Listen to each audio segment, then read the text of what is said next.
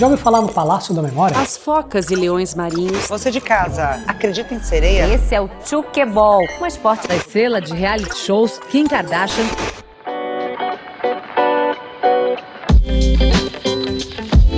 Você está ouvindo Um Tanto Sobre, o podcast sobre coisas aleatórias para pessoas curiosas.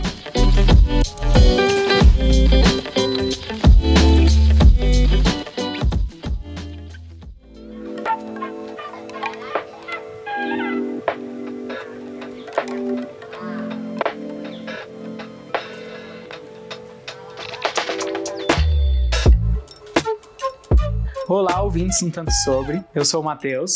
E eu sou o Bruno. Quem é nosso ouvinte já sabe que aqui no Tanto Sobre o nosso objetivo é explorar temas malucos, aleatórios. E a nossa roleta bizarra de assuntos curiosos apontou hoje para um tema muito divertido que nos remete assim ao nosso passado, à nossa infância, aquela infância mais mais travessa, menos pura. É isso aí, mano. Eu acho que travessa é um, um bom adjetivo para dar para esse tema, né? Quem tá ouvindo já sabe, né, pelo título do episódio, que hoje a gente vai falar de Adult Swim. E até meio irônico, né? Se você parar pra pensar que é um tema que relembra muito a nossa infância, só que na teoria é um conteúdo com um tom mais adulto, né? Não é muito feito para criança, assim. O próprio nome já diz, né? Para quem tá meio perdido aí no assunto, não conhece, o Adult Swim é o bloco de programação de desenhos mais adultos mesmo, com um tom mais cabeça, com outro tipo de humor, do Cartoon Network, lá nos Estados Unidos, também tem aqui no Brasil. E desse bloco surgiram, assim, desenhos que marcaram as últimas décadas no mundo, assim.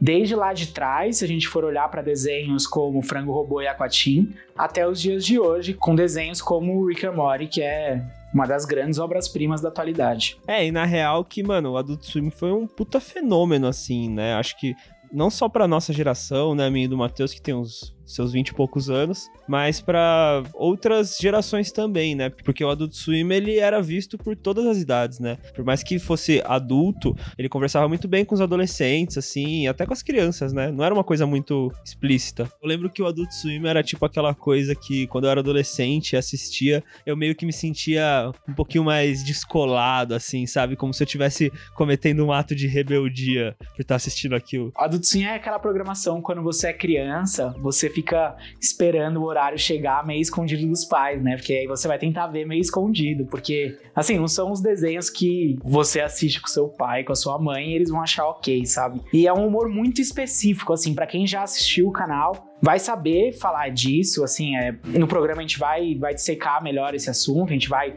identificar as características. E para quem não conhece, ouvindo o programa, a gente tenta passar essa imagem, assim, né? Você pode até parar, abrir no YouTube agora, ver algumas sketches, ver alguns desenhos, assim, parte da programação, porque ele tem esse tom próprio, né? É uma liberdade criativa muito forte, assim, muito marcante. É, eu acho que eles acabaram desenvolvendo com o tempo uma puta linguagem, né? E é isso que a gente vai aprender um pouquinho mais no programa de hoje.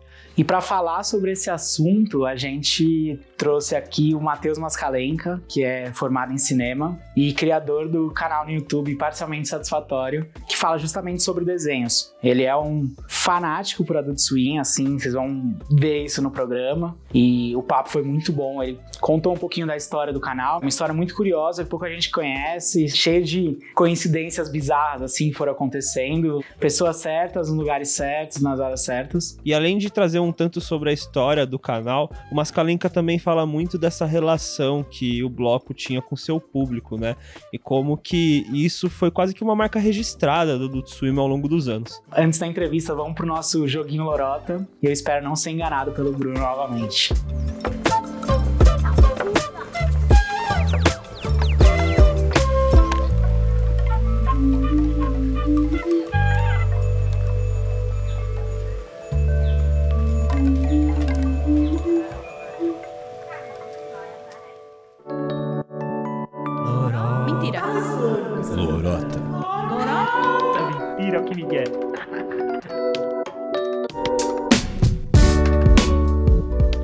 Galera, pra quem não conhece, o Lorota é um jogo de enganação, onde basicamente a gente tenta enganar um ao outro. Então eu vou contar uma história aqui pro Matheus e ele vai ter que tentar adivinhar se essa história que eu tô contando é verdade ou lorota.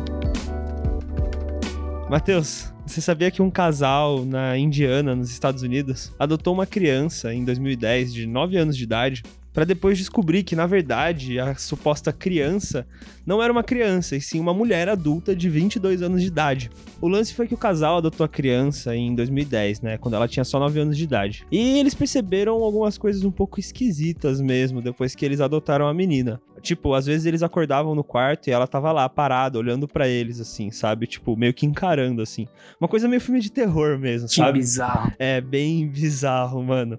E, tipo, também acontecia de ela ser meio agressiva em algumas ocasiões, eles não entenderem direito o que, que tava acontecendo, sabe? Se eu não me engano, posso estar até sendo fake news, eu vou checar depois na edição, mas eu acho que a menina já até tentou atear a casa em fogo, assim, sabe? Com eles lá dentro. Cala a boca. É, mano, é umas coisas bem bizarras, assim.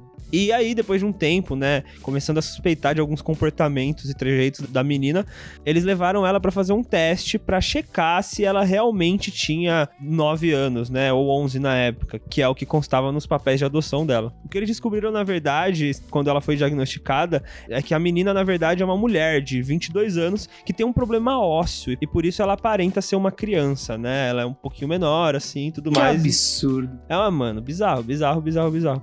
E aparentemente ela tava ali aplicando um golpe naquele casal, fingindo ser uma criança.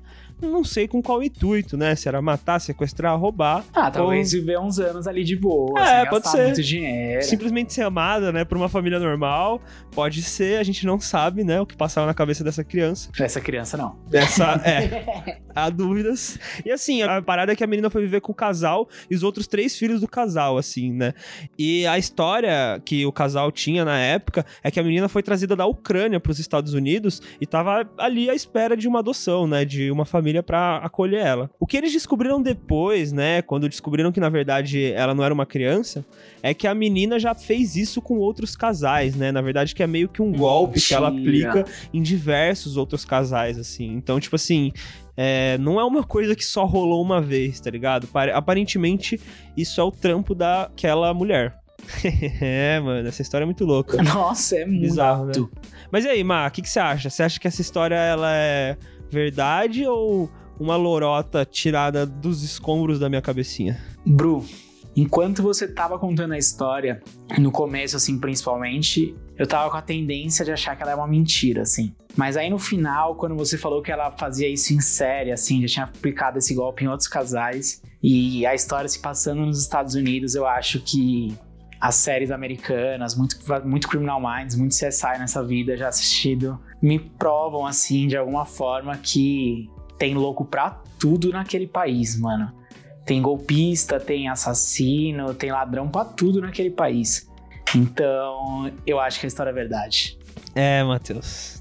Dessa vez você acertou, mano. Essa história, por incrível que pareça, realmente, mano, é verdade, Que velho. bizarro. É, bizarro, mano. Essa mina existe, tá ligado?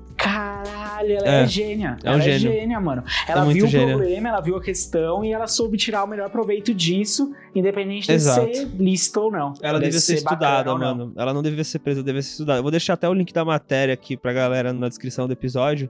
E realmente, mano, a menina parece que depois de um tempo, ela até foi adotada por outro casal que chegou a ajudar ela a processar esses pais adotivos antigos. Que absurdo. É um absurdo. Parece que os pais foram processados por abandono parental, por terem abandonado a criança que ali já não era mais, na verdade, uma criança, né? E, cara, eu fico pensando só nesse casal, né? Imagina que bosta Não, que deve ter sido ser esse casal. vida. Eles até se separaram depois, na verdade, eles se divorciaram depois de um tempo e, enfim, né? Estão super envolvidos judicialmente ainda com toda essa história. Mas é, bizarramente, essa história é verdade. Tá bom? Feliz com mais um ponto aqui no nosso jogo. E agora vamos pro nosso papo com o Mascalenca pra entender um tanto sobre o Adult Swim e o que é essa maluquice desses desenhos adultos. É isso aí, bora lá.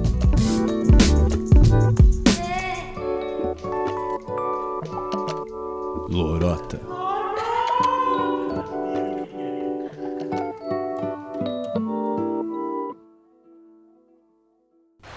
All right, attention swimmers. Swimmer. Got some announcements to make here. All kids out of the pool for adult swim. All kids out. It's all kids out of the pool for adult swim.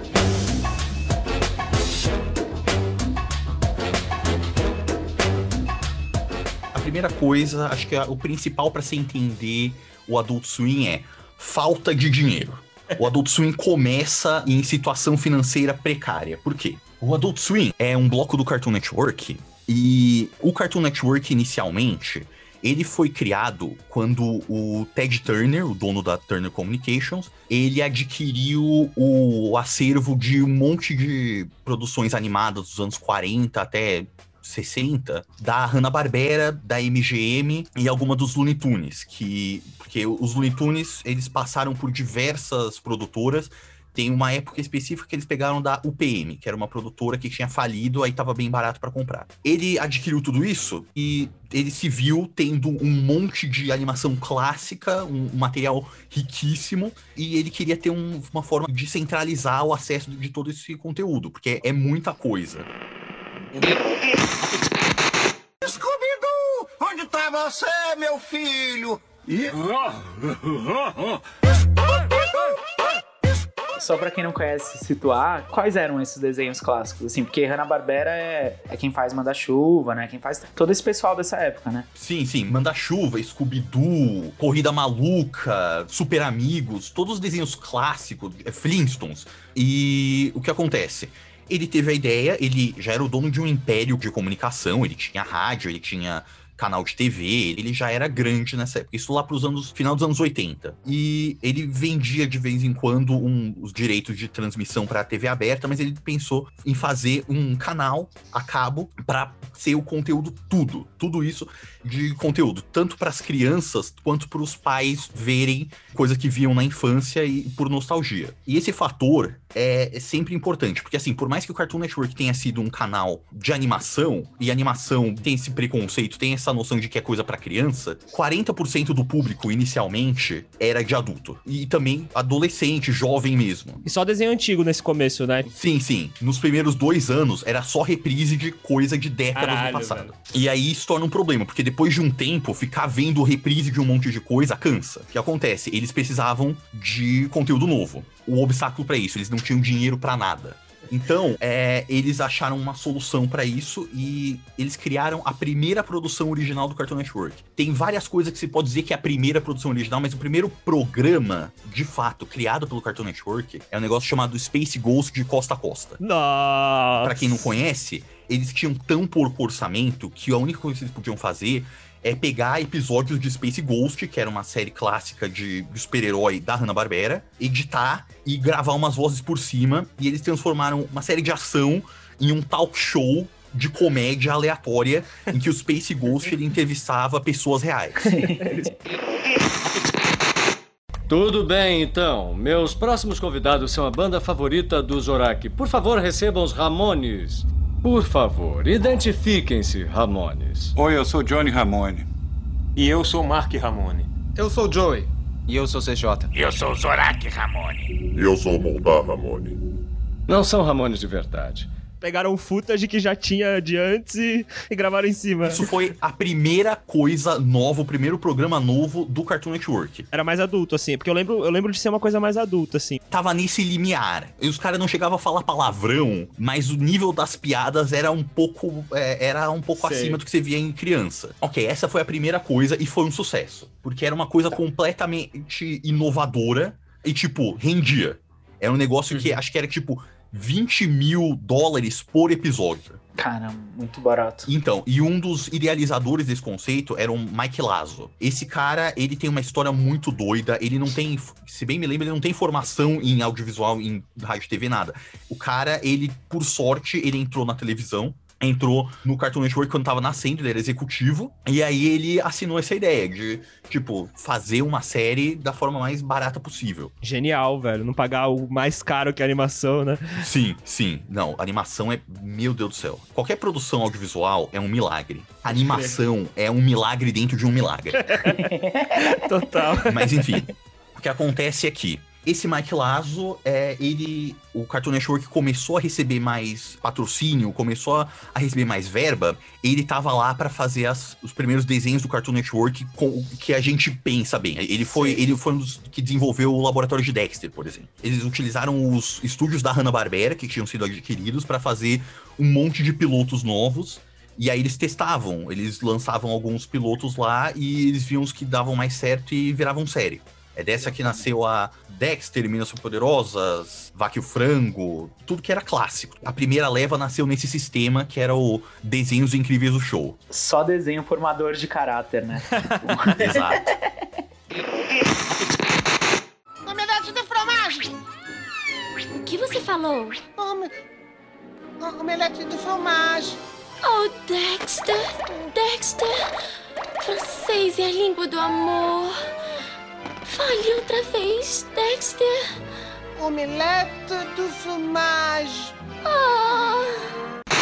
Foi lá pela década de 90, mais ou menos, isso aí? Sim, acho que Laboratório de Dexter, que foi a primeira, assim, produção animada de fato, acho que é de 95, 96. Pois bem, e os caras, eles estavam ligados que eles tinham um público adulto muito grande. Por mais que era um canal infantil, que tinha os comerciais, eram tudo de brinquedo, tudo de criança, ainda assim persistia um público adulto. E esse Mike Lazo, ele percebeu isso e ele viu o potencial, até por causa do Space Ghost, que era um negócio que tinha um apelo muito adulto. E ele veio com a ideia de fazer um bloco, de fazer uma programação voltada para esses adultos, porque ele sabia que tinha público para isso. Nessa época, você tem que pensar que, tipo, 95, 96, o que, que era desenho adulto? Era Simpsons e South Park. Era só isso. Nossa, verdade. É, é, voltando lá, uma coisa que eu esqueci de falar. Um dos pilotos que teve nesse programa de pilotos que eles fizeram é do Seth MacFarlane. Caramba. Foi o criador do Family Guy. O piloto do Family Guy, ele começou no Cartoon Network. Caramba, e muito tempo antes do desenho ser de fato lançado, né? Sim, sim, sim. Isso foi demais e a mensagem dele é atual. A única mensagem que esse filme tem é que todo problema na vida pode ser resolvido na porrada. Ah, puxa vida, Brian, você tem razão. Peter, estou brincando. O que foi que você disse? O que está fazendo, Peter? Saia já do meu avião. Não é nem mesmo. Oh, o que, que, é isso? Você não vai falar comigo assim no meu bar. Não é um bar. Oh. E aí o Mike Lazo, ele pegou, ele pegou a equipe que ele tinha desenvolvido o, o Space Ghost Costa a Costa e ele começou a desenvolver várias programações, vários programas animados para adultos, no mesmo esquema do Space Ghost Costa a Costa. Caralho. Tem que ser tudo barato, tinha que ter uhum. é, o mínimo possível de animação e uma coisa que foi inovadora que não se fazia antes, que era tudo desenhos de 11 minutos. Antes era tudo meia hora, nem que seja um bloco de dois desenhos de, de 11 minutos, era sempre uhum. em meia hora. Mas os caras, eles apostaram, tipo, até por questões de logística, de orçamento, em pegar desenhos de 11 minutos. Dentro desse tempo de desenvolvimento, em 2000 saiu a primeira leva de desenhos do Adult Swim. Que era esses, esses assim, nesse estilo que o Mike Lazo começou a fazer, tipo, estilo Space Ghost também, né, de reedição. Sim. Todos, na verdade, começaram como spin-offs do Space Ghost. Todos os primeiros desenhos produzidos pela, pela Adult Swim eram Aquatim, Harvey o Advogado, o Show do Braque e Laboratório Submarino. Todos esses personagens tinham aparecido antes no Space Ghost e aí cada um deles virou uma, uma série própria. E isso foi um sucesso, tipo, não foi um negócio estrondoso, mas deu muito certo o público aceitou muito. A partir daí foi cada vez expandindo mais coisas. Teve os programas como Frango Robô, teve Metalocalipse, é, um monte de, de programas novos que eram num bloco de madrugada. Tanto que o, a identidade era tipo, era Adult Swim, é a hora exclusiva dos adultos na piscina. E era contra tudo que se imaginava de sabedoria convencional. Era desenho para adulto, era numa emissora infantil, de madrugada, tipo, e, e tudo com orçamento baixíssimo. Você vendeu o almôndega pro circo, não vendeu? Todo santo dia eu compro e vendo gente como você. Foi por quanto? Dois. Dois o quê? Dois e cinquenta. My name is Eu confesso para você que quando começou, tipo, eu comecei a ver o Adult Swim, né? Eu era adolescente, assim, pré-adolescente cara, eu olhava aquilo e não entendia já, assim. Eu ficava, mano, mas pode isso, assim? Tipo, os caras estão passando uns desenhos super adultos, assim. E, tipo, de manhã passa meninas super poderosas, assim. Eu achava bizarro, mano. E isso é uma coisa que tem a ver muito com a com Adult Swim, que é, tipo, é uma coisa super inovadora e ela nasceu justamente da, da estagnação da animação americana, porque os Hanna-Barbera era uma coisa, tipo, a gente lembra dos melhores, a gente lembra, tipo, do Scooby-Doo, os Flintstones, o Corrida Maluca, mas, tipo, os caras lançavam três desenhos novos por ano, e, tipo, o que fizesse sucesso ia ter mais cinco copiando deles mesmo pra ver se Caralho. capturava sucesso de novo. Era tudo barato, era tudo as mesmas histórias, tudo o mesmo senso de humor. Foi 20 anos disso, foi o, o que dominava a animação nos Estados Unidos. Dos anos 60 até 80, só tinha isso. Só Hanna-Barbera. É, e assim, e tem, tem uns clássicos, mas é uma coisa muito, tipo, estagnada. E, e, tipo, é irônico que a coisa mais inovadora veio simplesmente de, da carcaça de umas coisas que ficou, sabe, atrasou a- o avanço da animação durante um bom tempo. E eu acho que o que pegava muito é o lance da liberdade criativa que o Adult Swim tinha, né? Porque, sei lá, né? Hoje em dia, beleza, a gente tem várias coisas que, que tem essa parada, né? De não, ser meio diferente tudo mais, chocar. Mas na época era muito tradicional, a TV era muito certinha, assim, né? E parece que o Adult Swim teve um pouco essa pegada de ser uma paródia dele mesmo, assim, da própria TV ou do próprio cartoon, assim, né? Não, com certeza. Assim, vai ter um monte de gente dando várias explicações sobre porquê, mas eu acho que é pura e simplesmente era muito barato de fazer. Os riscos que eles tomavam era sempre, na pior das hipóteses, eles não iam perder tanta coisa. Então, isso e o fato de que tava no canto deles lá, era de madrugada, não tinha lá muito anunciante pra reclamar. Os caras, eles tinham até uma boa área pra experimentar, pra ver coisas novas, pra fazer umas coisas e talvez fracasse mesmo, mas aí eles iam lá, eles não.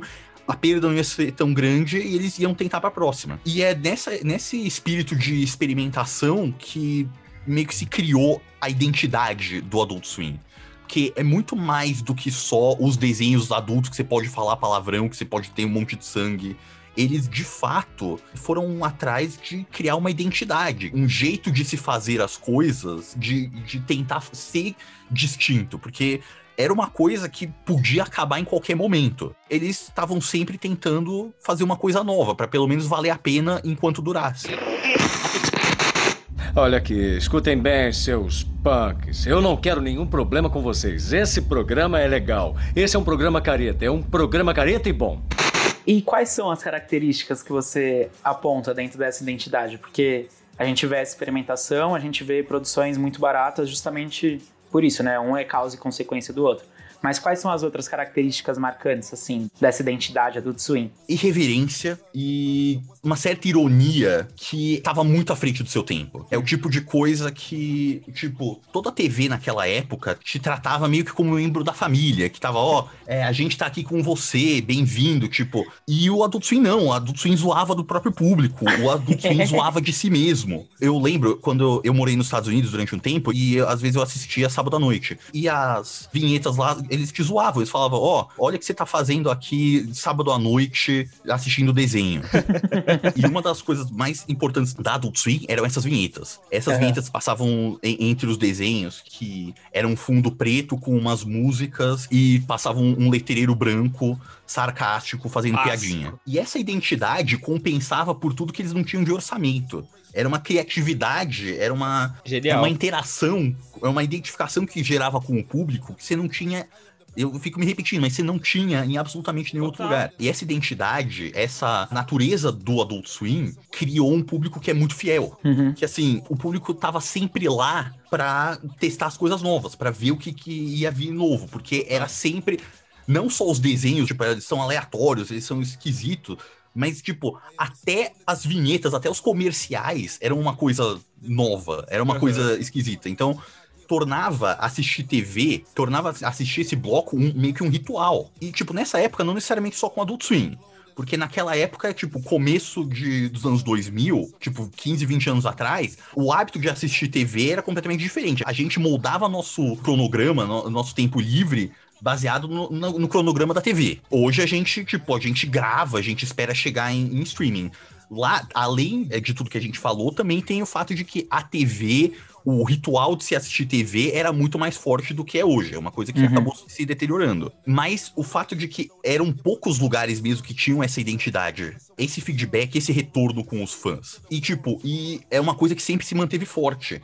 E uma coisa que ele sempre foi muito inteligente, eles interagiam com os fãs. Por exemplo, é da mesma forma que o Cartoon Network que eu falei antes. Eles anunciavam que até, ó, vamos lançar um festival de pilotos nessa semana. E aí vocês podem escolher qual vai ser escolhido. Caralho, qual vai ser produzido assim? Aham. Alguns funcionaram desse jeito. Eles testaram o público. Nossa, isso é da hora, eu nunca vi essa parada assim. De um jeito ou de outro, você se identifica, você vê, Total. tipo, caraca, tipo, pensa que você é um, um jovem lá de seus 20 anos assistindo, pô, uma coisa que você sempre quis ver, porque todo mundo, tipo, desenha uma coisa que assim, ou você largava a mão, você crescia, ou você ainda continuava vendo, só que você hoje, nunca é. via uma coisa, eles crescendo com você. Era um desenho que falava, que dialogava com esse público, e não só isso, mas o bloco, a emissora fazia questão de se comunicar, de querer se engajar com você. Era uma coisa muito inovadora.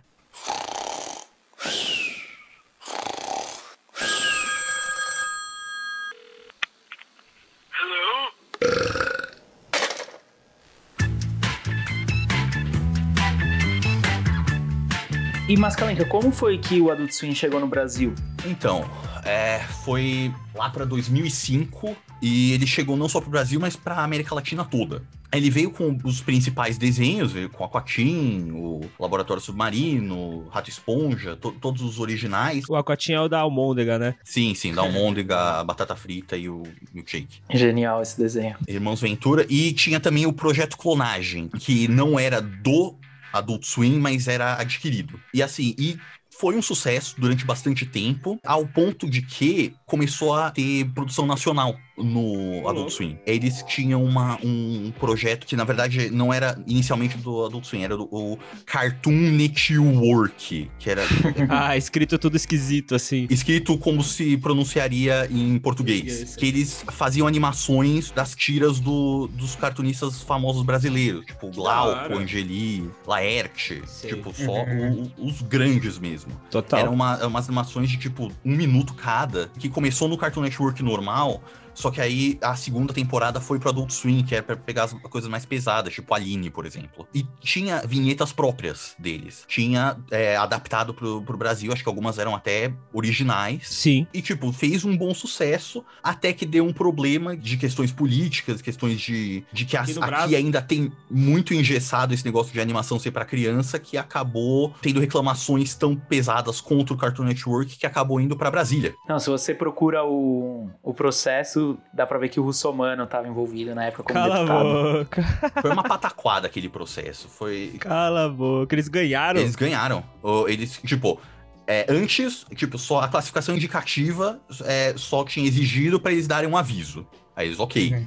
E eles só começavam a partir das 11, o, o bloco no Brasil. E só que aí começaram a ficar reclamando, falando, não, não, onde já se viu, é isso num canal de crianças. Uma fala foi maravilhosa, tipo, às vezes eu vou pra eventos, vou pra palestras e deixo minhas- meus filhos é, dormindo, e às 11 horas eles acordam e vê isso. É, assim, o problema claramente é o canal disponibilizar, não você deixar Exato. seus filhos. Tipo, e é esse negócio. E, e é uma coisa que vem até hoje. Porque, recentemente, acho que em 2016, teve um caso semelhante com uma, uma animação adulta chamada Festa da Salsicha. Ah, sei. Que, que tava passando na HBO às 16 da tarde. Só que era na HBO, era em canal fechado, é TV a cabo, as regras de horário são completamente diferentes. Total. Mas os caras é, teve reclamação suficiente que a HBO teve que tirar.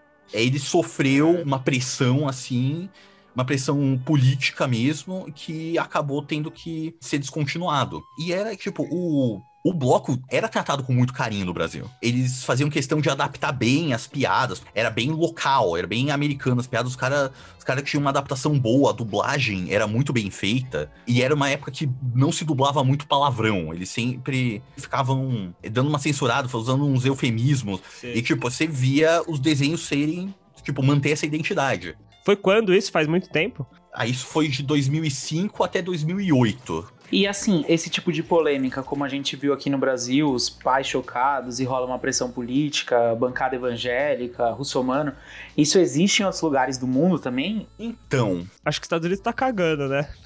nos Estados Unidos, inicialmente teve. Eu teve sim, mas lá eles conseguiram montar uma defesa pra si mesmos muito, muito melhor. Porque lá e- eles tiveram a precaução de, tipo, já ter todos os avisos antes, e deles também trabalharem, eles é, estarem sempre junto com a censura para impedir previamente, preventivamente que isso acontecesse. Mas Uhum. teve uma polêmica não relacionada necessariamente a isso. Teve o filme do Aquatim, que foi lançado em cinemas, tipo, durante um mês, basicamente. E era nesse mesmo esquema de guerrilha, de, tipo, orçamento baixo. Na cidade de Atlanta, que é a sede do Cartoon Network e da Adult Swim, eles queriam fazer um marketing de guerrilha. Uhum. Então eles, na calada da noite, espalharam uns painéis de LED com os personagens. E isso em 2007, se bem me lembro. O problema é que a polícia, ela começou a ver esses painéis de LED e acharam que eram bombas. Como assim? Nossa, mano.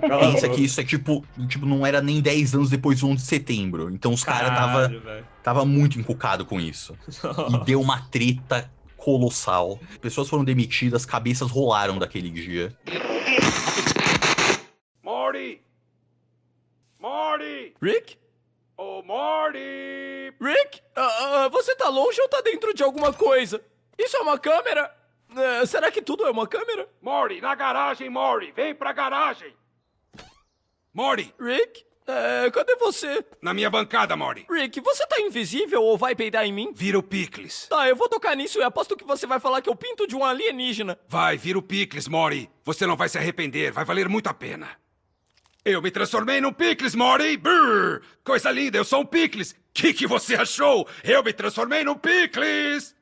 Por que que tá me encarando aí, velhinho? Eu me transformei num Picles, Morty! E? E? O que mais você quer? Eu me transformei num Picles e o 11 de setembro foi coisa do governo. Foi mesmo? Foda-se, Morty! Terrorismo acontece todos os dias. E isso aqui é uma coisa que nunca aconteceu antes. Eu sou um Picles! O Picles Rick!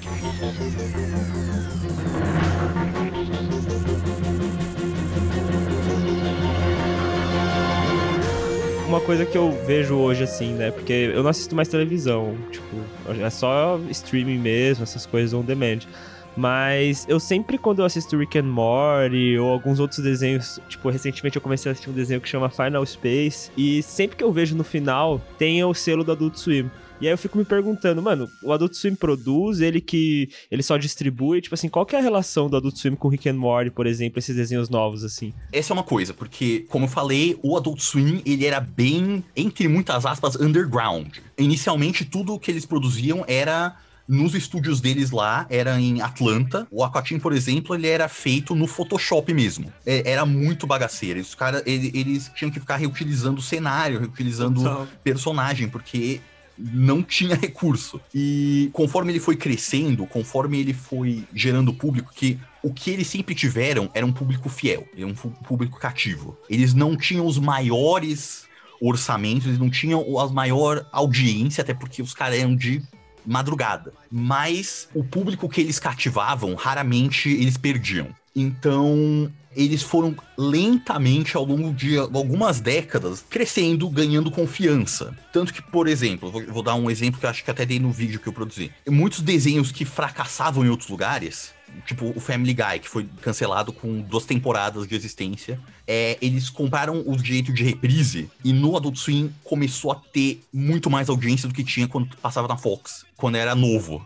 Ao ponto de que, depois de um tempo, a Fox decidiu trazer de volta, porque tava dando muito certo no Adult Swim. Ele tá dando certo até hoje, né? Sim. Futurama foi a mesma coisa. E, e assim, e foi vendo que, tipo, os caras sabiam trabalhar com o público e fazer um negócio dar certo quando a estratégia convencional não dava. E aí eles trouxeram, por exemplo, o Tsunami, que era o bloco de anime que costumava passar de manhã no Cartoon Network, passava Pokémon, Dragon Ball, Sailor Moon, essas coisas. Pode crer. E tinha sido cancelado no, acho que desde 2009. Aí em 2016 voltou dentro do, do Adult Swim e explodiu. Começou Legal. a vir muito mais coisa nova lá, porque o Adult Swim conhece o seu público como Caralho, melhor que o velho. próprio público. E aí foi crescendo tanto que aí começou a, a ter produções mais sofisticadas. Ao ponto de que quando tinha o Rick Morty, eles já tinham um domínio tão bom do que eles tinham, do que de como vender o produto, que foi a coisa que estourou de vez e fez eles virarem subirem de nível, basicamente. Total. Os caras, eles Parou de ser guerrilha, né? sim.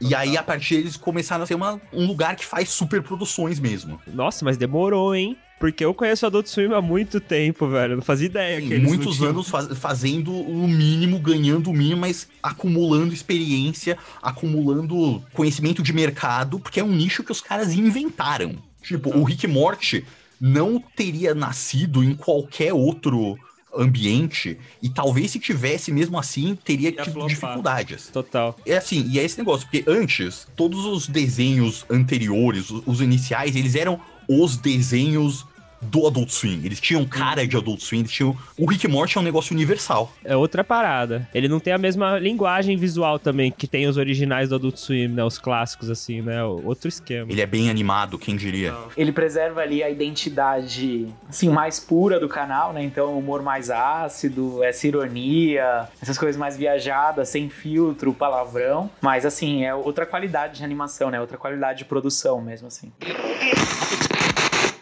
Olha, é, você tá bem? Eu até sei como se sente, Summer. Não, não sabe. Você é o caçulinha, não é a causa da miséria dos seus pais, é só um sintoma. Posso te mostrar uma coisa? Corey, sem ofensa, mas um desenho que fez de mim quando tinha oito anos não vai me fazer me sentir menos acidente. Aquilo lá fora é o meu túmulo.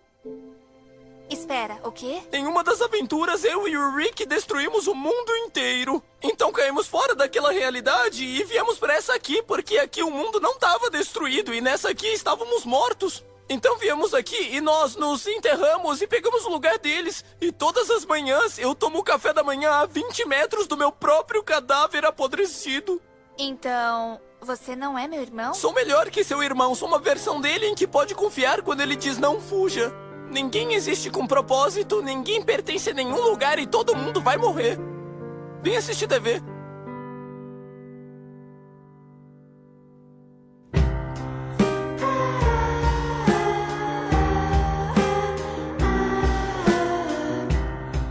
E eu acho que o Rick Morty só, só ajudou a colocar eles no mapa, porque desde então eles estão fazendo umas coisas cada vez mais ambiciosas. Tipo, eles trouxeram de volta o Samurai Jack, por exemplo. Caralho, mano, Samurai Jack. Ele era meio que o Caveira do Dragão da nossa geração, né? O negócio que Nossa, todo velho. episódio ele tinha que voltar e ele não conseguia. Era maravilhoso. Mano, esse desenho era maravilhoso, velho. Puta que pariu, mano. Emocionante. E era tudo a ver. E o público, imagina, um público que cresceu com o Samurai Jack na infância e aí tava na idade perfeita pra ter um retorno. Que agora os caras eram tudo adulto e aí voltou no Adult Swim. Nossa, mano. Fechando o ciclo perfeitamente. Caralho, tio. Eu sou muito público-alvo desse retorno, velho. A Tsunami antes ela só retransmitia, ela só cuidava da. Ela nem era responsável, por exemplo, pela- pelo licenciamento. É que tinha uma outra empresa que eles compravam um catálogo dela pra exibir os animes. Hoje eles fazem coprodução mesmo, a Tsunami. Eles falam com os estúdios japoneses e tem,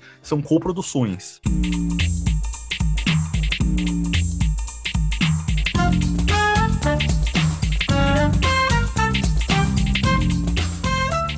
E assim, você falou de anime, mas a Adult Swim também produz outros tipos de conteúdos que não sejam necessariamente animados, né? Eles têm live action, tem talk show, eles tiveram uma gravadora, eu aprendi vendo seu vídeo no YouTube. Você pode falar um pouquinho desse mundo fora animação do Adult Swim? Assim, o Adult Swim, eles entraram nesse negócio de multimídia, de transmídia, anos antes disso ser o padrão. Eles tinham, primeiro que a coisa mais básica, eles tinham fóruns, e as fóruns dele era super ativa, eles tinham uma comunidade que eles expandiam bastante.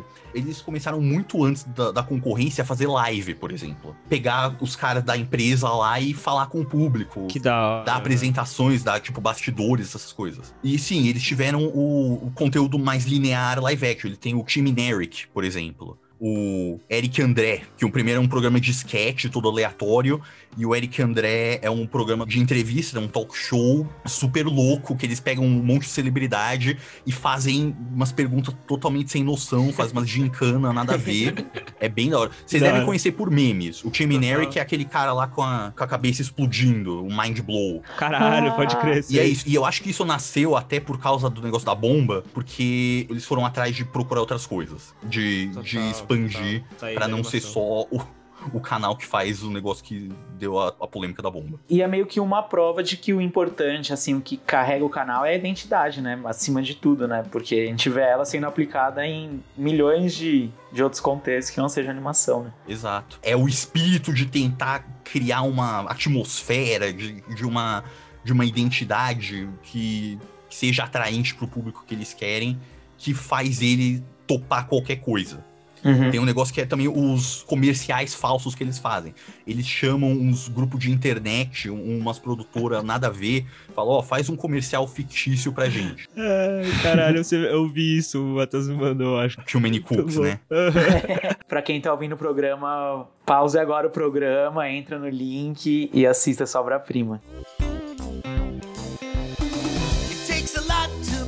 obra-prima. stew. A pinch of salt and laughter too. A scoop of kids to add the spice. A dash of love to make it nice. And you got too many cooks, too many cooks, too many cooks. E a história da gravadora? Como que foi? Então, é que a gravadora é que, assim, esse negócio da, da interação com os fãs, porque as músicas que eles tinham disponíveis para pôr nas vinhetas era tudo o arquivo da Warner. Uhum. E depois de um tempo, os editores estavam cansados, não aguentavam mais ter que colocar as mesmas músicas. Aí, tipo, eles começaram. Um dos diretores, não vou lembrar o nome, eles começaram a ir atrás de uns rappers da, da área locais de Atlanta. E aí uhum. eles começaram: Ó, oh, eu, eu não tenho muito para pagar, mas a gente vai colocar lá, vai colocar seu nome no Adult Swim. Não. E os caras, e tipo, tem uma intersecção muito grande entre fã de rap e fã de anime, por exemplo. E os caras faziam muito sucesso é, eles começaram a ter um monte de artista querendo trabalhar com eles, querendo trabalhar, pôr as músicas lá, até fã. Tipo, às vezes fala, ó, oh, tem algum fã aí que metido a produtor musical? Caralho. Manda seus beats aí que a gente bota. Mano, melhor permuta da vida, velho. Puta que pariu. Ao ponto que os caras, eles, eles fizeram um monte de, de parceria e decidiram abrir uma abrir um setor lá de gravação mesmo. Tipo, o primeiro disco que eles lançaram, eu não, eu não vou lembrar o artista, mas tipo, cada faixa tinha um personagem diferente do Adult Swim. Tem a banda Death Clock, que é a banda fictícia do desenho Metalocalypse. O elenco era uma banda e, tipo, todo episódio tinha uma música e quem produzia as músicas era esse setor. Ao ponto Entendi. de que hoje, por exemplo, eles têm, eles têm um festival de música, que é o Adult Swim Festival, eu acho pode testar drogas em humanos. Há regras, procedimentos. Tem que ser testado em animais primeiro, seu animal. Por quê? Por que tudo que a gente consome tem que ser testado em animais antes? Por que isso? Eu te digo, um rato usa batom por acaso? Um coelho usa laque por acaso? Um macaco não precisa de pílula para ficar pronto para transar? É a gente, cara! A gente é que é miserável! Por que não podemos testar em gente antes? É, é, até que você tem razão. E Mascalenka, você vê uma influência do Adult Swim pro mundo de animação em geral? Você acha que esse sucesso, essa reverência, essa identidade do Adult Swim meio que afetou o restante do mundo da animação, o mundo dos desenhos? Ah, mas com certeza. Eu acho que não só, tipo, porque um monte de gente que vai dar Adult Swim, vai para trabalhar em outro lugar, vai ter um monte de. vai trazer essa cultura para lá, uhum. mas também porque o limite do que se pode fazer com animação, os caras estouraram. Não só, tipo, o quanto você consegue fazer com quão pouco, mas, uhum. tipo, que tipo de público você pode fazer. Ou até a definição do que, que pode ser um desenho adulto. Porque durante muito tempo era muito. Era coisa super engessada. Eram os desenhos que da Fox, Beavis e Butthead e acabou. Nossa, pode crer, Beavis e Butthead. No máximo South Park, né? Que tipo. Sim, e tipo, que animação adulta não precisa ser necessariamente violência, palavrão e sexo. Pode Total. ser umas coisas mais cabeça, umas coisas mais atmosférica. Bojack Horseman, por exemplo. Mano, Bojack é da é da Adult Swim? Não, é original ah, tá. da Netflix. Pode crer, pode crer. Mas é bem a pegada, né? Sim. Tanto que, por exemplo, teve o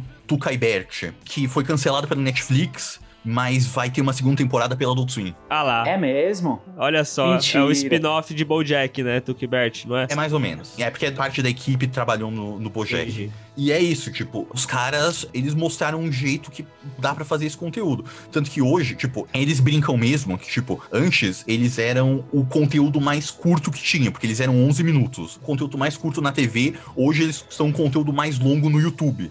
Porque hoje cada vez mais as coisas são mais enxutas e eles previram, não necessariamente previram, mas eles fizeram antes ser uma tendência, até para por custos mesmo, falaram, ó, a audiência talvez não, não aguente isso por 20 minutos, vamos fazer curto Sim. e Total. Não, assim, você fez o paralelo com o YouTube e é um- uma comparação muito boa de traçar, porque de fato eles têm muito a cara da internet antes da internet, né? É curto, é irreverente, tipo, é experimental, é barato de se produzir, é, conversa diretamente com o público, tipo, é a cara da internet, né? Sim, eles estavam experimentando o que, com o que viria a ser tendência na internet em 2006. Eles já tinham um site próprio muito sofisticado na época que o YouTube ainda estava crescendo. Por exemplo, podcast os caras faziam quando o podcast estava iniciando. E vlog é uma coisa que eles estavam fazendo de uma forma rudimentar lá.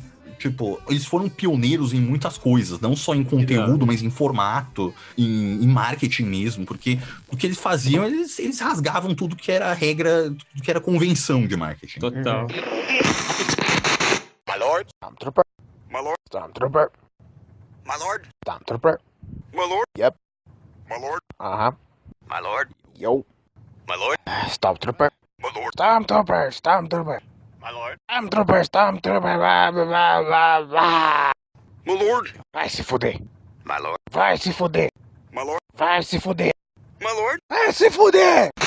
E como que é a situação do Adult Swim hoje? Tanto lá fora quanto aqui no Brasil? Onde ele é transmitido? Quais são os desenhos que passam? Então, apesar de ter muito sucesso, eles ainda precisam das garantias deles. Então, tipo, nos Estados Unidos, o bloco começa bem mais cedo, na verdade, começa às 9 horas. E é tipo, as primeiras duas horas é só o mais convencional. É Family Guy, American Dad, Bob's Burgers. Uhum. E aí depois começa as doideiras. Aí tem os Rick Mortis, tem o Eric André, o Tsunami. E aí, conforme vai pra madrugada, vai pras coisas muito mais loucas, que é os comerciais, que é o Too Many Cooks, essas coisas. É, Eles estão num lugar muito específico, é um- é um lugar que, tipo, se eles tentassem começar hoje a fazer o que estão fazendo agora, não dá mais, porque as condições que eles cresceram eram muito propícias e hoje não dá pra ter esse mesmo retorno fazendo TV a cabo. Uhum. Mas a- o legado deles se estruturou a ponto de que eles conseguem se adaptar. Eles têm produtora de videogame, eles têm umas seis live streams que eles fazem.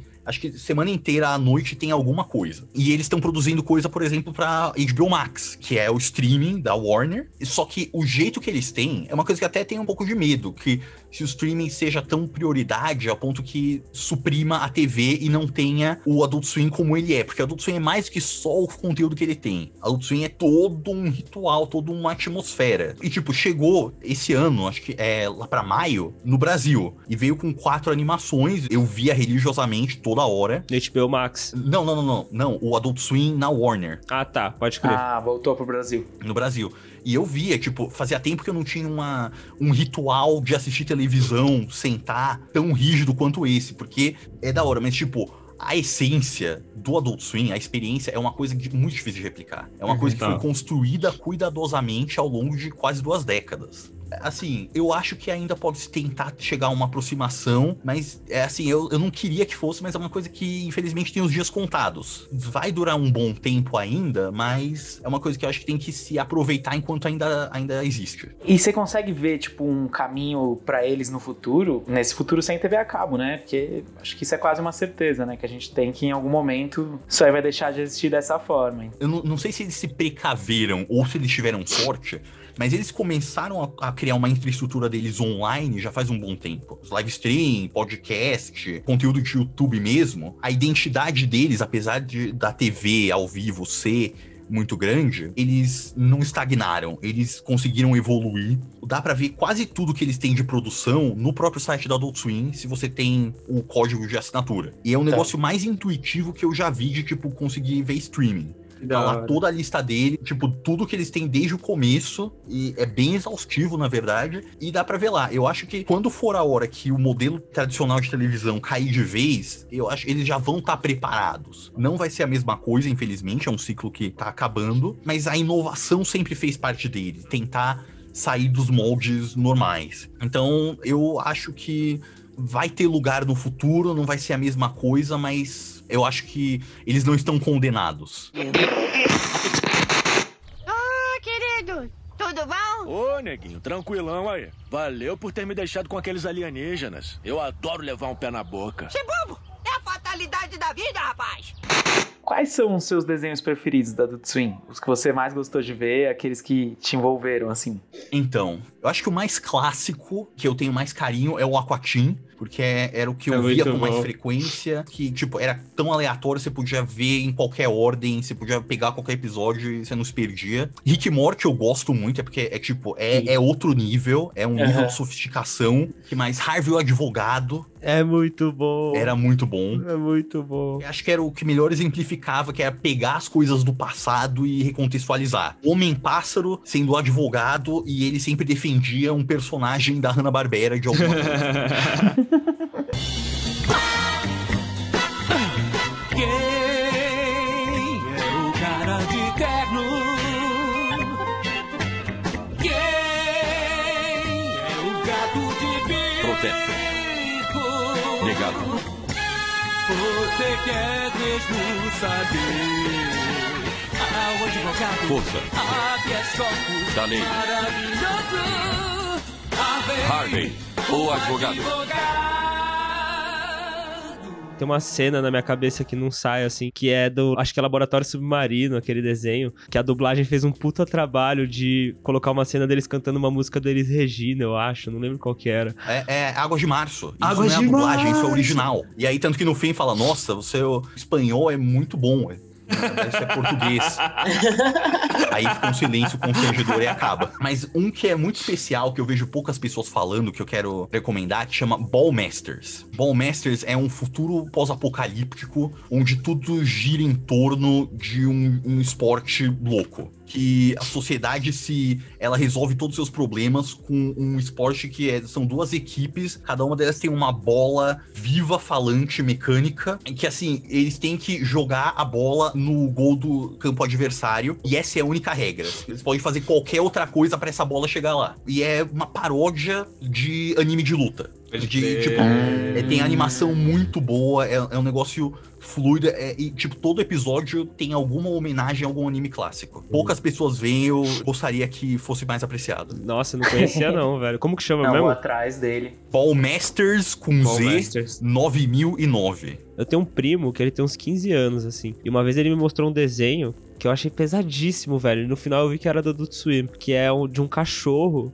que ele parece ser mó bonzinho, mó fofinho, mas aí de repente ele é um cachorro satânico, assim, que mata todo mundo e, mano... É o Mr. Pickles. Mr. Pickles! Puta que pariu, velho. É, esse foi um, um dos pilotos que a Adult Swim lançou na internet mesmo e fez muito sucesso. Que da E aí virou série mesmo. You ready to do this thing? Ready as I'll ever be. Uh, just follow my lead. You follow my lead. okay.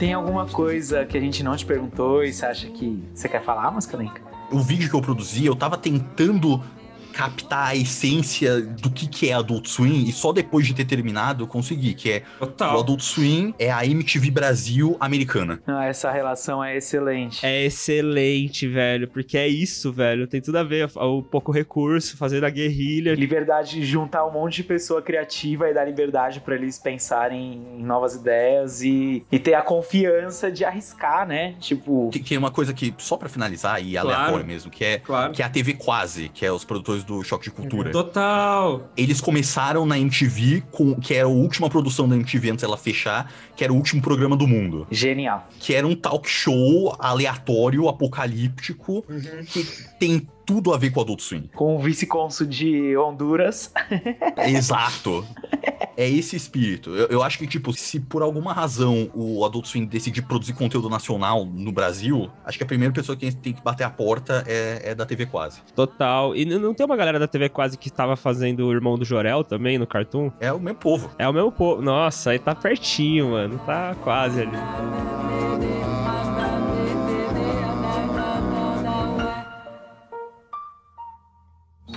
You know, your Spanish is pretty good. Marco, that was Portuguese.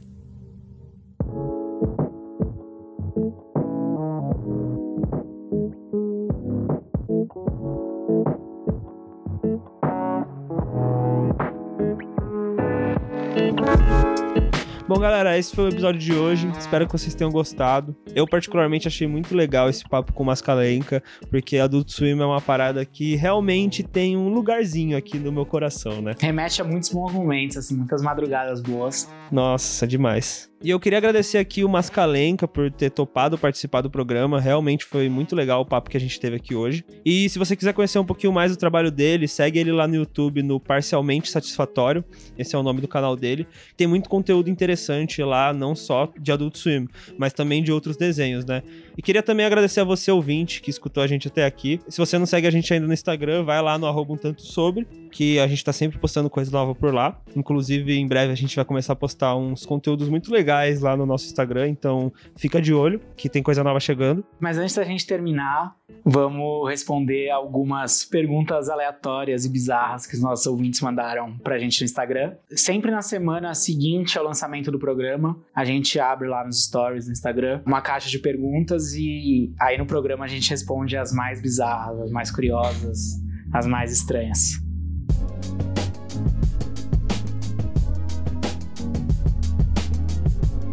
Bru, a nossa primeira pergunta tem a ver com o nosso último episódio. A gente recebeu aqui a seguinte questão: O sistema do jogo do bicho é mais claro e organizado do que as eleições norte-americanas? Nossa, interessante essa pergunta, hein? Olha, eu não sei se, se é ou não é mais claro e organizado, mas assim, eu com certeza entendo muito mais o sistema do jogo do bicho do que eu entendo as eleições norte-americanas. Com mano. certeza. Sem dúvida, com né? certeza, com certeza absoluta. e a gente recebeu mais uma aqui sobre o jogo do bicho, que é: Se eu sonhar com uma traição da minha esposa, devo jogar em boi ou na cobra? Olha, cara, se você sonhar com a traição da sua esposa, eu acho que a última coisa que você deve pensar é em jogar no jogo do bicho. Talvez o mais aconselhado seja você ir no seu terapeuta, conversar com ele sobre a interpretação desse seu sonho, ou talvez um tarólogo para tentar entender melhor o que, que tá acontecendo na sua vida e se realmente o seu problema e o que você precisa é jogar no jogo do bicho, né? Bru, agora a gente vai responder aqui um dos nossos estilos preferidos de perguntas. ah, sérias. Não, as sérias não são tão, tão, tão legais assim. São aquelas de briga. Quem ganha, quem ganha numa luta. Mas é, é essas são as sérias. Essas são as sérias. exatamente, exatamente. Quem ganha numa luta? 100 cavalos, o tamanho de um pato, ou um pato do tamanho de um cavalo? Nossa, mano, tá fácil. Tá fácil? Porra! Quem? Mano, você já imaginou 100 cavalos do tamanho de um pato, mano? 100 mini cavalinhos. 100 mini mano. cavalinhos. Patos não são pequenos, velho. O tamanho de um 100 cachorro, mano. Mini cavalinhos. É tipo 100 cachorros contra um pato gigante, Conseguem mano. atropelar qualquer coisa. Nossa, tio. O cavalo Qualquer morde? Coisa. Qualquer Pá, coisa. Cavalo morde? Morde, né? Cavalo morde. É, então, ia ser. Tem... Mano, eu acho que o cavalo. Os ca- 100 cavalinhos ganham, mano. É. Ia ser uma chacina, ia Mas morrer uns pensa 50. que o pato ia dar uns pisão, assim, a pisotear, ia dar bicada doidado, ia, Ia ser, ser feio, sanguinário. assim, ia ser feio. Ia ser feio, Game of Thrones, mas. Mano, ele ia morrer, velho. É um pato, tá ligado? Os cavalinhos, tio, 100 cavalinhos. Você é louco. E aí tem mais uma de luta aqui muito interessante. Essa é um pouco diferente. Se a gente tivesse que escolher cinco pessoas, assim, atemporais, personagens da história, personagens de desenho, de filmes, atletas, qualquer cinco personagens, assim, cinco figuras, pra enfrentarem um Tiranossauro Rex na porrada. Quem seriam esses cinco? Nossa, seres humanos? É, acho que seres humanos, né? Caralho. Não sei, tipo, a gente poderia, por exemplo, escolher, sei lá, o Taz. Não, vai, seres humanos. Seres humanos. Seres humanos. Tá bom. Chuck Norris. Não, Chuck Norris nem é tão foda assim, né? Não, Chuck Norris. Será que ele é foda? É porque eu acho que ele ganha sozinho. Acho que ele é overrated, mano. É, eu- não, acho que é o meme, tá não, ligado? Não, acho é o poder do meme. Tá bom, tá bom. Mas a gente pode desconsiderar o Chuck Norris. Desconsidera o Chuck Norris, tá anulado. Eu acho que o The Rock é uma boa dos de hoje em dia. The eu Rock acho que é o uma The Rock boa. é forte. Tá. The Rock, quem mais? Mano, eu já sei, Davi da Bíblia, que matou Golias. Não, o Davi com certeza tem que estar. Tio, com certeza, ele Davi matou certeza Golias, tem tá ligado? experiência já no assunto. Experiência em matar gigantes. É, que mais? Eu acho que a gente precisaria de alguém com muito dinheiro pra poder investir nessa equipe, pra ser meio Batman do rolê, assim, não, da mas da aí não é. Então- ah, entendi. Tem recursos, então. É, Vai porque, ter tipo, a gente vai recursos. ter a pessoa, ué. Vai Ah, ter mas é na porrada, né? É na porrada, entendeu? Não pode ter Verdade. recurso. Pode ter, tipo assim, ferramentas da natureza ali. Você pode ter- arranjar um jeito de tentar matar ele no habitat natural dele, fazer umas armadilhas. Porque, obviamente, na porrada é complicado você ganhar a continuação do Saulo É, Rex. sim, com Então, certeza. acho que tem que ser, tipo assim, alguém muito especialista em espadas, tá ligado? Tipo assim, um. Um, um Bruce. Como que chama? Bruce Lee? Então, mas aí Não é Bruce Lee, né? a Como- gente vai considerar essas armas ou é só mão livre, assim? Ah, não, mano. O Tiranossauro Rex, tio. Cinco pessoas. Tem É? que ter. Ele é gigante. Eu tem acho que ter armas. Eu acho que assim, se a Não gente precisa ter uma sniper, pode ser arma branca. Tá bom, só arma Só branca. arma branca. Tá tipo, bom. katana, tá ligado? tipo, Algum uma espada. espadachim foda. Foda, mano. Tipo a mina do Kill Bill original, sabe? A pessoa que o Tarantino se inspirou pra fazer Kill Bill, tá Tá ligado? bom, então a gente tem um espadachim foda. Que é, a inspiração do, do- de Kill Bill, a Kill Bill original, o The Rock. E eu acho que se a gente conseguisse resgatar Mike Tyson do auge, seria uma boa por conta do soco único, assim, que derruba qualquer Nossa, coisa. mas não Tiranossauro Rex, parça. Não vai então, nem mas aí sentir. os outros vão ter que, tipo, meio que garantir, cansar o Tiranossauro Rex pra criar o momento Tem que ser soco no olho, então. Tem que ser no Mike olho Tyson, aberto. tipo, descer a mão Soco no olho. Tiranossauro Rex, assim, no fuso. Então, bom, Mike Tyson, Kill Bill original e The, The Rock, Rock. por enquanto. Mano, tem que ter algum atirador, algum arqueiro foda, tá ligado?